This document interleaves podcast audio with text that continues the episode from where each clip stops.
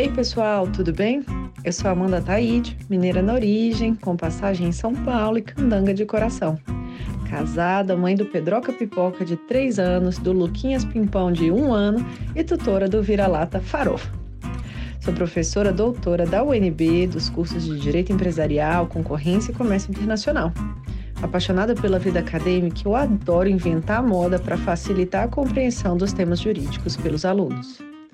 Então, esse é o Direito Empresarial Café com Leite, um podcast voltado para os estudantes de graduação e iniciantes no mundo do direito comercial, para que possam aprender ouvindo a bibliografia obrigatória e complementar do nosso curso. Esse é um podcast simples, curto e gostoso, como um café da manhã mais rapidinho durante a semana. Convidarei os próprios autores ou comentaristas dos artigos acadêmicos, capítulos ou trechos de livros essenciais para a compreensão do direito empresarial, para que os alunos da graduação em direito possam conhecer e se apaixonar pelos principais autores do direito privado no Brasil. Como será um podcast voltado para os alunos da graduação, os episódios serão divulgados durante o semestre letivo da UNB Durante as férias, faremos uma pausa para preparar o próximo semestre e também os novos episódios.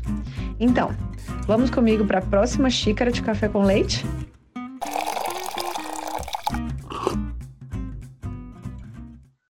nossa xícara de café com leite de direito empresarial de hoje vai tratar do livro da professora Sheila Neder Cerezet, intitulado A Lei de Recuperação e Falência e o Princípio da Preservação da Empresa, uma análise da proteção aos interesses envolvidos na sociedade por ações em recuperação judicial, que foi fruto da tese de doutorado dela, defendida em 2009. E para isso, a gente vai ter a alegria enorme de comprar, contar com a participação da própria professora Sheila.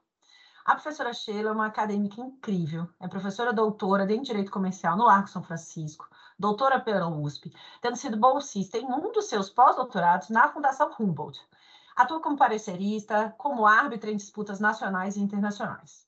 Eu tenho uma enorme admiração por ela, inspiro, me inspiro nela desde os tempos aí em que olhava os roteiros de aula dela e a forma organizada e didática que ela endereça as suas aulas e o tema com os alunos. Além disso, ela é uma das mulheres que é referência no direito comercial e é uma inspiração para a nova geração, inclusive para mim. Nesse contexto, a professora Sheila, inclusive, tem trabalhado com o engajamento das mulheres nas discussões acadêmicas na USP, com a disciplina Direito e Equidade de Gênero, e com um grupo de pesquisa sobre estudos sobre inclusão na academia, com a publicação, por exemplo, de uma pesquisa sobre interações de gênero nas salas de aula na Faculdade de Direito na USP. Professora Sheila, muito obrigado por ter aceitado participar, é, o convite para participar aqui do podcast, por apresentar de modo simples, curto e gostoso o tema aqui do interesse social no direito societário. Muito obrigada pelo convite, Amanda. É um prazer te encontrar e, de alguma forma, encontrar também os seus alunos e alunas que nos ouvem. E parabéns por essa iniciativa. Ela reflete uma atuação super inovadora e séria também, é, que é a sua atuação ao final. Eu tenho acompanhado o podcast, eu devo dizer que eu já sou uma super fã da sua xícara de café com leite. Que delícia, que delícia. Obrigada demais. E para a gente começar, e para os alunos começarem a te, te conhecer, professora Sheila, de onde que surgiu a inquietação que te levou a querer escrever a tese de doutorado? Eu gosto sempre de perguntar isso, porque os alunos é, e quem está iniciando né, uma vida acadêmica pode achar que os temas surgem né, como epifanias na nossa vida e que a gente é, pode ser né, iluminado de ter escrito um trabalho ao final sem saber né, o suor que muitas vezes é o que leva né, a, a, a gente a escrever. E eu queria entender um pouco dessa. O que, que te motivou a escrever sobre o tema e como que foi o processo de redação? Então, Amanda, em 2005, eu estava no meu último ano de graduação e escrevendo a minha tese de laurea, que é como a gente chama o TCC, lá no Largo São Francisco, e eu escrevia sob orientação do professor Calixto Salomão Filho sobre conflito de interesses nas sociedades por ações. E, naturalmente, isso envolveu alguma passagem pela discussão sobre de interesse social. Né? Muito breve, mas, mas houve essa discussão. E na época, meu foco de pesquisa estava bem centrado em direito societário e mercado de capitais e companhias abertas. Mas naquele mesmo ano, né, 2005, foi editada a Lei 11.101, que trazia uma uma ruptura fundamental no direito das empresas em crise. E, curiosamente, a lei fazia referência a um termo que tinha surgido lateralmente nas minhas pesquisas, mas que até então não recebia aqui no Brasil muita atenção, né, que era justamente a ideia da preservação da empresa. E aí esse me pareceu um primeiro ponto de contato, que gerou curiosidade né, com o que eu vinha fazendo, em especial pela centralidade que a Lei 11.101 tinha atribuído à preservação da empresa. E aí, um segundo ponto de contato entre teoria do direito societário uh, e o que me parecia estar na base das discussões de fundamentos do direito da empresa em crise era o reconhecimento de que a empresa é um ente que importa para inúmeros interessados. E naquele momento me pareceu que valia a pena tentar explorar essa ideia. É, e aí o que se iniciou como um mestrado, é, logo se demonstrou é, algo muito mais amplo, né, e que requeriria uma pesquisa de muito mais fôlego, envolveria uma contribuição original, e por sugestão e incentivo do meu orientador, a gente converteu o trabalho em um doutorado, e a partir disso eu fui para a Alemanha, passei um período lá uh, estudando, pesquisando bastante, e redigindo a tese que foi apresentada então em 2009. Bacana demais. E então tentando começar a, a nadar aí, né, aprofundar sobre o seu trabalho mesmo. Na, naquela primeira parte, né, da, da tese e, do, e posteriormente, né, do livro, é, você analisa essa parte mais teórica, né, do direito societário que é, apresenta os interesses sociais, as, te, as teorias né, institucionalista e contratualista. Como que você pode apresentar aí é, para os alunos da graduação entenderem o que são essas teorias é, e qual a relevância aí da, dessas teorias para o direito societário? Então vamos lá, vou tentar ser breve e como uma xícara de café com leite, mas eu já adianto que eu sou louca por café com leite, então é capaz disso aqui ficar um pouquinho mais longo. É, mas vamos lá, na base da tese está o argumento de que para compreender aquela ruptura que eu falei que aconteceu né, no direito das empresas em crise, daria a percepção de que a sociedade empresária envolve esses diversos interesses que muitas vezes são referidos como interesses internos de um lado, externos de outro. Então, era preciso reconhecer que a disciplina da crise, em especial aquela que é bem ligada aos instrumentos de recuperação, diz respeito não só a um mecanismo processual, mas também precisa ser vista como parte do sistema jurídico de regulação das sociedades. E isso tem foco justamente a, regulação das relações entre os vários interesses que são abrangidos. E como o sistema que foi inaugurado naquele momento uh, se centrava numa declaração super inovadora à época e depois banalizada né, ao longo dos anos, de que a recuperação judicial permitiria a promoção da preservação da empresa, eu precisei explorar o significado disso, de preservação. Né? Afinal, o que é que significa preservar a empresa? E foi aí que, como eu disse, pareceu fundamental mergulhar nessas teorias do interesse social. E como a gente sabe, você mesmo aqui falou, a gente tem duas grandes teorias que tentam dar conta de explicar, né, afinal, como a gente tem que compreender o interesse social, lembrando que esse é um assunto central na disciplina societária. E aí o artigo 115 bem mostra para gente, mas não só ele, né? Artigo 115 da Lei das SA. A primeira dessas teorias, dessas linhas, é a contratualista. Né? É, e por essa concepção, o interesse social ele estaria fortemente identificado com aquele interesse que pertence aos sócios, aos sócios como um todo. É, o ente social ele é compreendido como decorrente de uma relação contratual que teria como escopo o contentamento dos interesses das partes contratantes. É, mas é importante lembrar que o contratualismo não é uma teoria de vertente única. Existem ramificações né, dessa teoria que foram criadas para tentar explicar como o interesse social, então, é constituído.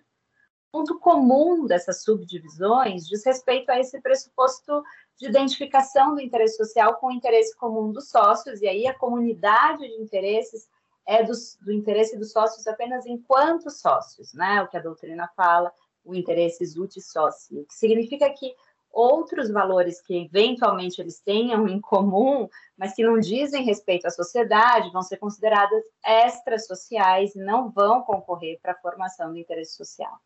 A divergência entre as ramificações, eu falei para vocês dessas ramificações, surge afinal do que é que a gente tem que uh, olhar, né? Que, que para que sócios são esses?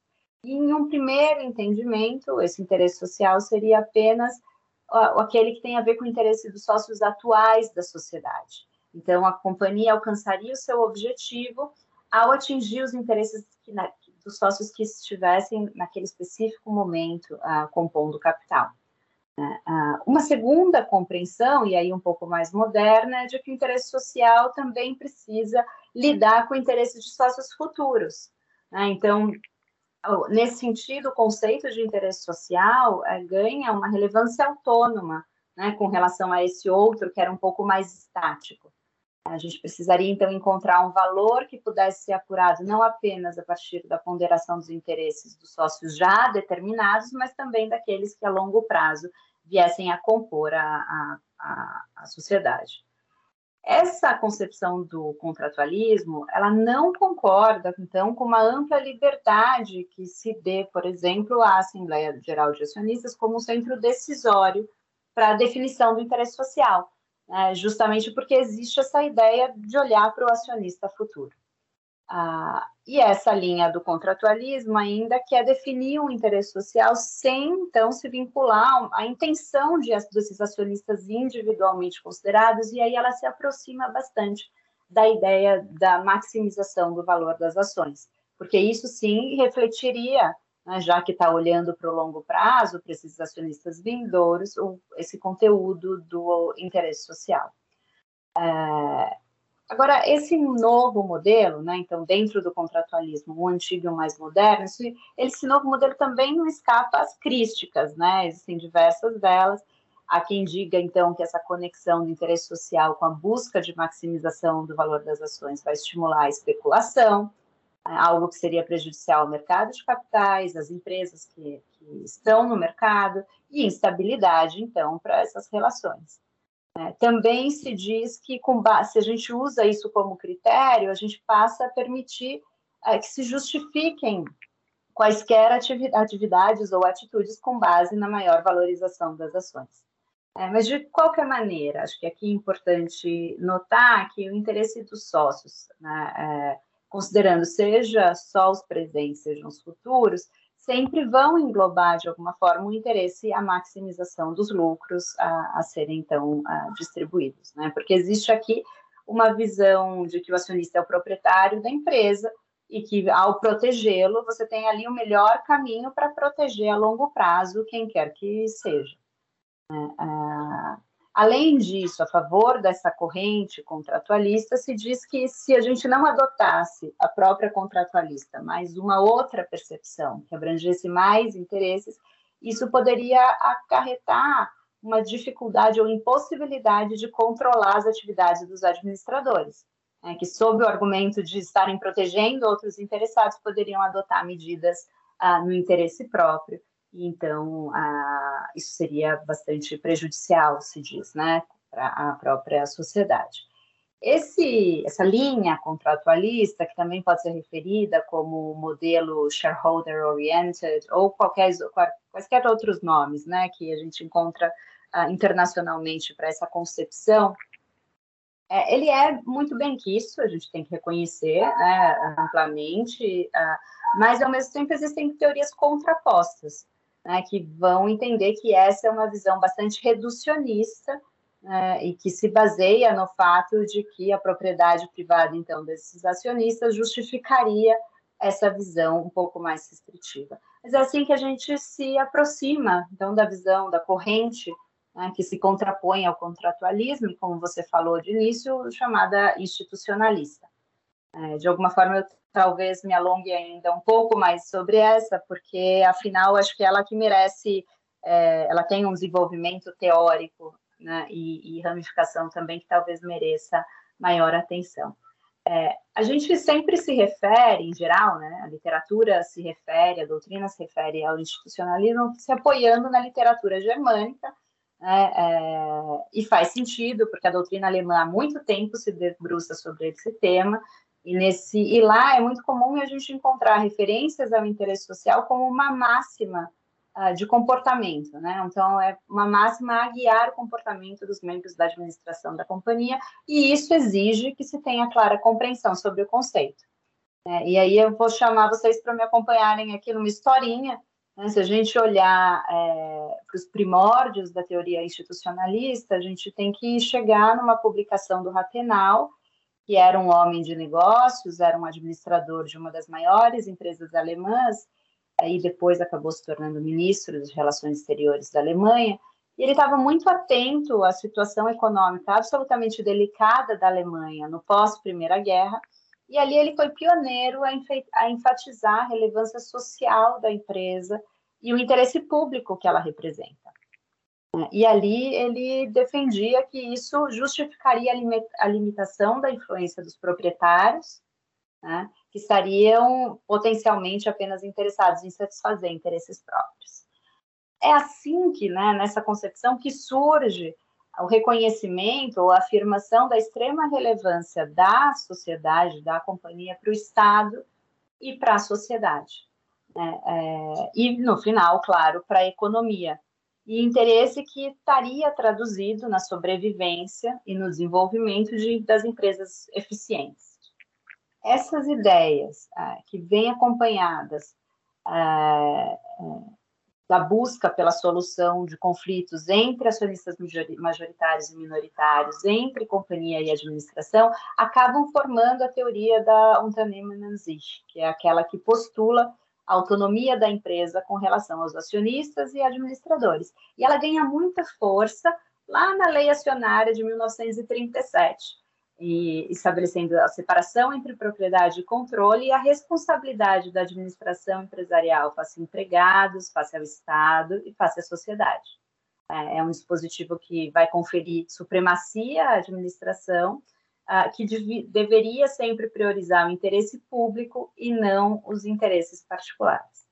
É, é verdade que, em tese, esse dever, inclusive, podia gerar afastamento de membros da diretoria, ações de perdas e danos, mas na prática a gente percebe, estudando o tema na, na, na época, que acaba, essa acaba, acabou se tornando uma regra sem, sem sanção para os casos de descumprimento. Mas ainda assim, né? E mesmo considerando o fato de que a mesma regra não constou da lei acionária seguinte, que é de 1965, o que a gente percebe é que essa ideia, o conceito de que o interesse social tem que abranger diversos grupos de interesse, permanece no direito societário germânico e de alguma forma se espalha a partir dali, né? E por isso que eu mencionei toda essa história até aqui. Mas também é importante reconhecer que existe uma enorme dificuldade de concretizar essa expressão, né, interesse social. É, e, além disso, como concretizar a ideia de que se deve respeitar esses vários interesses que participam da companhia, como, por exemplo, acionistas, trabalhadores, credores, coletividade. É fato que a, a indefinição disso tudo, ou a insegurança, é bastante criticada. É, mas a dificuldade de uma clara definição do interesse social fez com que alguns juristas se afastassem da busca por uma, uma identificação material do conceito e passassem a ver esse conceito sobre, como uma categoria procedimental. E aqui a gente vai caminhar para uma segunda linha, então, do institucionalismo. É, é assim que a gente tenta encontrar um procedimento para definir o conceito, já que materialmente é muito difícil né, defini-lo. Ah, o procedimento, então, vai representar um conteúdo aos poucos, né, dessa máxima de comportamento. Essa teoria procedimentalista também tem seus, suas divisões. E a procedimentalista pura, ela não é majoritariamente aceita, é, mas o que é aceito é uma ideia de combinar aspectos materiais e procedimentais. E nessa perspectiva é que se afirma que a, ao tomar decisão, um órgão de administração que respeite o interesse social vai efetivamente fazer essa ponderação dos vários interesses. Né? E aí, ao lado dessa conformação de procedimento, se discute a existência de um conteúdo material mínimo. Então, é essa composição material procedimental. E a gente volta à dificuldade inicial, né? Que conteúdo material mínimo? E o que a gente identifica na doutrina é, são dois, na verdade. Um menos aceito, que é a ideia da rentabilidade da empresa, e um outro mais aceito, e que é justamente a preservação da empresa. E aí um pouco o ciclo se fechando, né? Porque é que eu vou estudar esse assunto quando eu estou fazendo uma tese uh, que é a rigor é de direito das empresas. É, é, importante a gente dizer que não existe conceito, é, consenso sobre o que significa a preservação da empresa, mas existe um sentido mais amplamente aceito, que é aquele que identifica a preservação com a ideia de preservação do substrato econômico da empresa. Então, algo visto como a manutenção da capacidade produtiva da, da empresa ao longo do tempo. E ainda que existam, então, divergências sobre o significado da expressão, a preservação é vista como um interesse básico ou um interesse mínimo para todos aqueles que, de alguma forma, participam da empresa, já que da manutenção da empresa é que dependeria a satisfação dos interesses de cada um desses participantes. É nesse sentido que esse conteúdo mínimo material se compatibiliza com a tal da perspectiva procedimentalista, já que o interesse social tem que ser um resultado de um processo de ponderação de equilíbrio de diferentes interesses e existe um tal de conteúdo material mínimo, que é justamente né, a preservação da empresa ah, entre todos aqueles que vão participar dessa, dessa sociedade. E é assim que a doutrina alemã, dentro de uma perspectiva que é denominada de modelo de integração, e aí a gente vai chegar né, no, no nome de institucionalismo integracionista, que se identifica o interesse social como decorrência da ponderação desses variados interesses. E é claro que essa definição não extermina as dúvidas que podem surgir quando do ajustamento de determinadas decisões eh, empresariais. Né? É, mas por esse motivo é que se desenvolve que é, a ideia de que apenas a preservação da empresa pode ser um elemento comum a eles e, portanto, precisa servir como parâmetro em casos de conflito ou de insegurança. É, então, assim a gente chega na grande ideia do institucionalismo integracionista, que vê a empresa não tanto como uma associação de acionistas, mas como uma organização né, que é capaz de agregar esses vários participantes e, portanto, distintos interesses, e que não pode ter como seu propósito apenas a maximização do, dos lucros, mas também alcançar o bem comum pela coordenação desses mesmos interesses. É, e essa compreensão da empresa como organização, como ente capaz de coordenar os interesses, é que permite que a expressão preservação da empresa venha a ser aceita como um elemento mínimo a todos eles. É, é interessante a gente perceber que linhas bastante críticas, né, uma visão restritiva do que deve compor o interesse social, como é o, né, o, como o contratualismo defende, essas linhas críticas estão presentes em vários países. É, então, aqui a gente está chamando de institucionalismo, algumas pessoas podem chamar como uma stakeholder theory, mas a gente precisa perceber que na doutrina nacional e internacional existe contestação né, a essa referência mais restritiva. E hoje em dia, tentando atualizar tudo isso, me parece que o tema ganha, né, a cada dia que passa, ele ganha mais relevância, porque o dever de considerar os variados stakeholders ganha força ah, nas preocupações de boa governança corporativa, que estão aí desde a década de 80, 90, mas em especial ah, nos movimentos de valorização das práticas ESG, que a gente tem visto hoje diariamente, né? mas não é nada algo tão novo, né? É quase como mostrar um resgate de algo que já está sendo falado há muito tempo, né? há mais de 100 anos. Então, acho que, acho que é isso. Eu achei excelente. Eu fiquei aqui anotando como, como em uma aula mesmo, porque assim, assim foi. E eu fiquei pensando aqui em vários pontos. Eu acho que é, e puder comentar também para a gente, né, sua visão, é, em que medida que é, essa, essa visão, ela de algum modo se compatibiliza com o perfil institucional é, organizativo, né, de Asquini, que foi objeto é, de, uma, de, uma, de um episódio aí anterior, é, também um pouco é, de um outro episódio anterior também, que é uma, uma parte da bibliografia, que é justamente sobre o princípio da função social da empresa, né, de que modo que esse princípio também acaba sendo cotejado né, ali nessa, nessa discussão do interesse social. E o, o ponto que eu ia querer te ouvir também um pouquinho era justamente sobre essas discussões recentes de uma mudança né, do shareholder value para o stakeholder value, essas discussões de ESG. É, como é para você poder aí dar um pouquinho de como que é a aplicação prática, né? Como é, como que a gente tira essa teoria lá dos primórdios da Alemanha, das discussões aqui no Brasil e mostra aí a atualidade, ainda voltado, ainda nessa pergunta aqui voltada para a lógica do direito societário, né? Em que algumas das críticas que são trazidas é justamente da gente ter, né, um institucionalismo de princípios, mas talvez aí um contratualismo de fato. Queria te ouvir um pouquinho a respeito disso. É super interessante, né, Amanda? Acho que essa afirmação, que é uma afirmação do professor Calixto Salomão Filho, ela é muito feliz, apesar de triste no seu conteúdo, mas é muito bem colocada e muito relevante. E o tempo passa e ela continua atual e ela continua relevante. Infelizmente, a situação ah, do Brasil quanto a essa conceituação é mesmo muito peculiar e de contraposição ou de ausência de coerência, né, como eu digo na tese.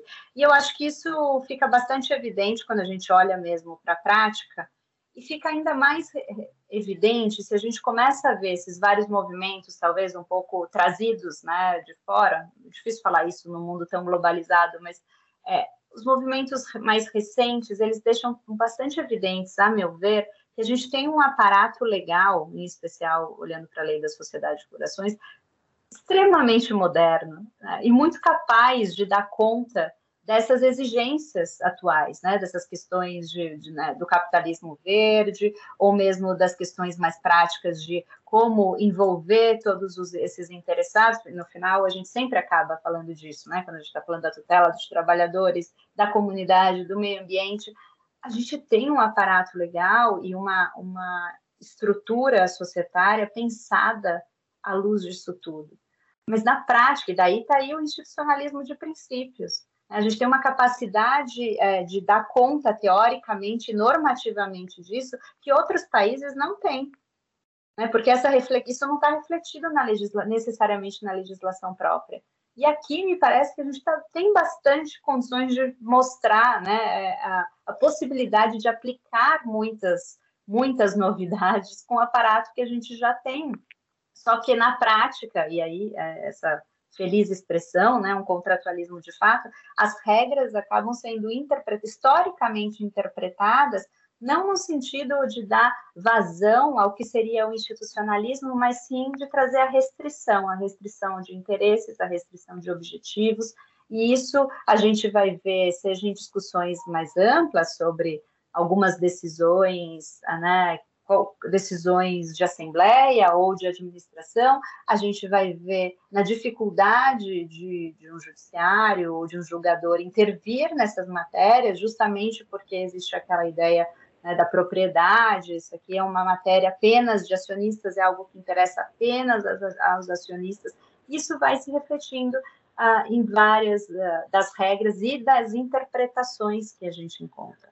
É, o professor Calixto também a falar sobre o avesso do direito empresarial. E aí é um texto super interessante, e no caso do direito societário, ele cita justamente as várias regras que seguem sendo interpretadas no sentido de não dar guarida à amplitude de interesses que a gente já tem reconhecida pelo artigo 116 da, da Lei dos SA. É, e, e, então a perspectiva restritiva ela acaba se repetindo, não obstante uma declaração e um reconhecimento até doutrinário de que a lei seria institucionalista, né? teria esse caráter. Então, acho que é algo que a gente precisa trabalhar, né? dar conta de dizer, é isso mesmo, nós somos institucionalistas há muito tempo, e essa teoria nos permitiria muito mais avançados, inclusive em temas que hoje exigem avanço. É, é, bom, é assim que eu vejo. Maravilha. Então, tentando é, escutar um pouquinho mais de você. Você já falou sobre as implicações aí das teorias para a sua, sua tese, né? A constatação da repercussão né, nos princípios da preservação da empresa e da maximização dos ativos, mas queria que você pudesse apresentar aí essas repercussões né, na, no direito falimentar, é, como você tem visto essas repercussões não apenas na teoria, mas também né, nas, na, nas discussões recentes, práticas, sobre a aplicação concreta, da, da, seja das teorias é, contratualista e institucionalista, a gente também tem uma outra expressão do, do professor Valadão, se eu não me engano, que é justamente aplicável né, para a teoria de recupera, é, falência e recuperação de empresas, sobre essa dicotomia também entre a teoria e a prática. Né? É, é, o trabalho, e aí tentando resgatar um pouco do trabalho, chegando na prática, é, eu queria, de alguma forma, enfrentar a ideia de preservação da empresa, é, justamente a partir, mostrando de onde ela vem, né, dessa ideia da teoria institucionalista e a busca de um conceito mínimo, um conteúdo mínimo, e que também seria procedimental, ele seria material e ele seria procedimental. É, e o objetivo máximo, talvez, aqui, era dar um conteúdo né, para justamente fugir da banalização do termo pela prática. Eu acho que eu já estava antevendo essa banalização, né, na medida em que todo mundo já dizia lá em 2005, bom, a gente tem aqui o coração da lei, que está no artigo 47 da 11.101, que quer, que, né, que serve agora para preservar a empresa, preservar a empresa. E a gente tendo todo esse histórico em que função social acaba sendo um termo banalizado, interesse social acaba sendo banalizado. A minha ideia era um pouco contribuir para esse conceito, para a conceituação lá de início. Né? E, e aí foi um pouco esse o caminho traçado. Né? Então, é, a tentativa de mostrar também que essa haveria possivelmente uma desarmonia entre uma declaração principiológica e regras que pudessem dar conta dessa declaração. Era dessa forma que eu via acontecer no regramento societário e dessa forma também o receio de que o mesmo acontecesse na lei de recuperação e falência, né? falta de correspondência entre a aclamação de um grande princípio e a possibilidade da sua efetivação por meio da interpretação das regras. É, essa, esse desequilíbrio entre interesses declarados como valiosos e aqueles efetivamente tutelados me chamavam atenção, me chamava muita atenção. E a busca pela coerência me parecia possível desde que a gente fosse por uma concepção procedimental da preservação. É, e foi aí que eu tentei apontar para uma solução procedimental que pudesse concretizar o princípio ao longo de todo o processo da, de recuperação judicial. E a partir dessa elucidação de sentido, eu fui explorando e interpretando as principais regras estruturantes da recuperação judicial é, para organizar o sistema concursal em consonância com aqueles valores que me pareciam inspirá-lo. Né? É, o que a gente vê é que, em alguma medida, isso funcionou. É, eu sou muito feliz em perceber algumas interpretações que pegaram, para dizer assim. É, mas a gente também percebeu, e aí muito maior medida do que aquelas que me deixam feliz, a gente percebeu a banalização do conceito a utilização desse termo para justificar interpretações que efetivamente não geram essa ideia de inclusão e de envolvimento dos interesses, como seria o seu conceito procedimental, que me parece o mais adequado. É, é, então, hoje, inclusive com a reforma ocorrida em 2020, a gente percebe que o direito à empresa em crise anda um pouco em maus lençóis. Maravilha. É, essa, essa visão aí da, da teoria da realidade dos últimos, dos últimos momentos, né? Os últimos flashes a respeito do tema. Obrigada por trazer essa, essa discussão para a gente e para a gente caminhar aqui para o final. A última pergunta que eu gosto de fazer é qual que seria a sua recomendação, é, sabendo que a gente tem um foco aqui né, para os alunos de graduação que vão ter interesse em estudar, em trabalhar com direito empresarial, o que, que você diria para eles que você gostaria de ter ouvido na sua graduação, talvez? Eu acho que visão interdisciplinar é o, é o que me vem à mente. E aí eu digo isso dentro, é, talvez uma visão multi, né, dentro do direito comercial, e aí está aí meu estudo mostrando que muitas vezes o que a gente precisa é não ficar só em uma caixinha dentro do direito comercial, mas sim ver a empresa como um todo, mas não apenas, né? não, não estudar só direito comercial e nem apenas só direito privado.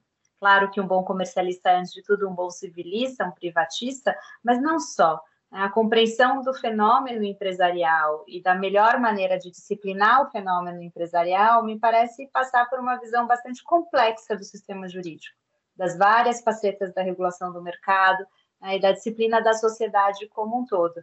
A gente precisa lembrar que a empresa é uma instituição social, é um dos entes da sociedade, está inserido numa sociedade, ele afeta essa sociedade, ele é afetado também por ela. Eu gosto sempre de lembrar das palavras do Comparato, que a empresa é a instituição que, por sua influência, dinamismo e poder transformador, serve de elemento explicativo e definidor da civilização contemporânea. Mas se é assim, a gente precisa ter em conta essa relevância e a responsabilidade que tem que recair sobre um tal ente, né, um, um ente de tão de tanto valor e também sobre todos nós, todos nós que estudamos as suas manifestações, todos nós que estudamos as relações empresariais e todos nós que tentamos contribuir para a melhor compreensão dessa disciplina. Então, eu acho que a mensagem é que um bom estudante ou um bom prático do direito, direito empresarial precisa ter em conta o todo, né, para que ele possa, então, pensar e atuar sobre a empresa como parte desse todo, ciente dos valores, dos interesses que importam para qualquer análise jurídica, mas em especial para a análise desse ente tão relevante que é a empresa.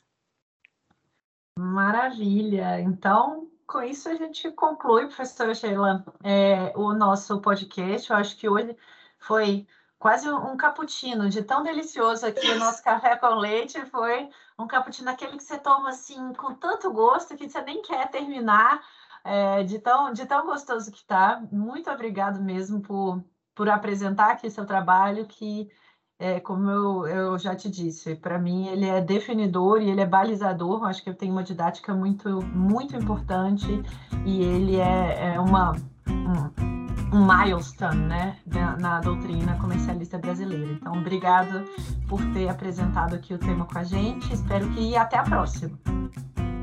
Muito gentil, muito gentil, Amanda. Imagina, imagina, eu fico feliz, mas não mereço, não mereço tudo isso que você acabou de falar. Mas eu agradeço e fico à disposição. Sempre que quiser me chamar para um café, eu estou por aqui.